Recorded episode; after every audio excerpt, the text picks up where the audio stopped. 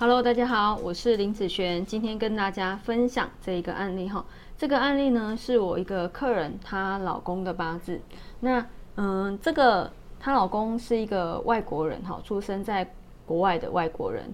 那你当你在批外国人的八字的时候，你必须一定要注意哦，他的呃夏令时哈，国家有没有调整夏令时，还有就是真太阳时的时间哈，这两个部分那。这个八字已经调整过了哈，确实就是在甲午的这一个时辰。好，好，我们来看看这个八字，我想分享它的财运的部分哈。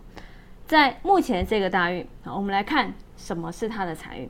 他是一个丙火日主的人，财是什么？火克金，所以呢，这个生金还有酉金这两个是他的财运。好，我们来看看这个大运里面他的财运哦。以天干的部分哈，有一个。丁壬合甲己合，对不对？地支呢，火生土克金，所以呢，在金方面，其实在这一个大运里面，它是从负二开始出发的哦。好，从负二开始出发，那它进入的第一年是二零一六年，好，叫做丙申。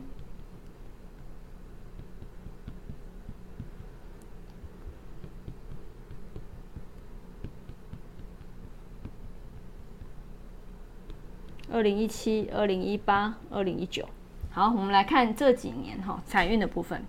以因为它地支财在地支哈，我们以地支来去看它。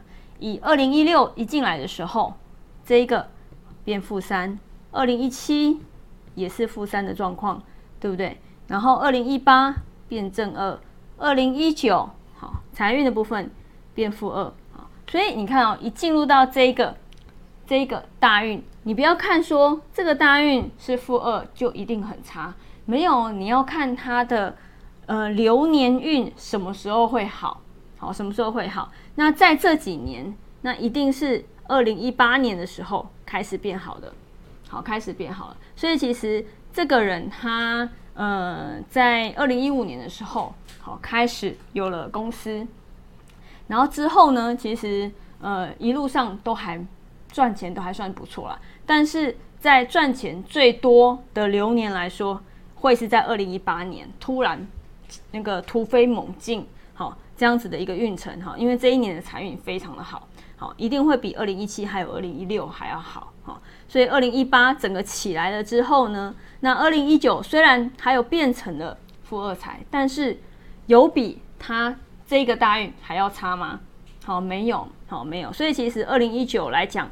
呃，虽然没有二零一八这么漂亮，但是呢，也比之前来说算是不错了。好，所以其实在这一个八字，二零一八年的财运是非常好的部分。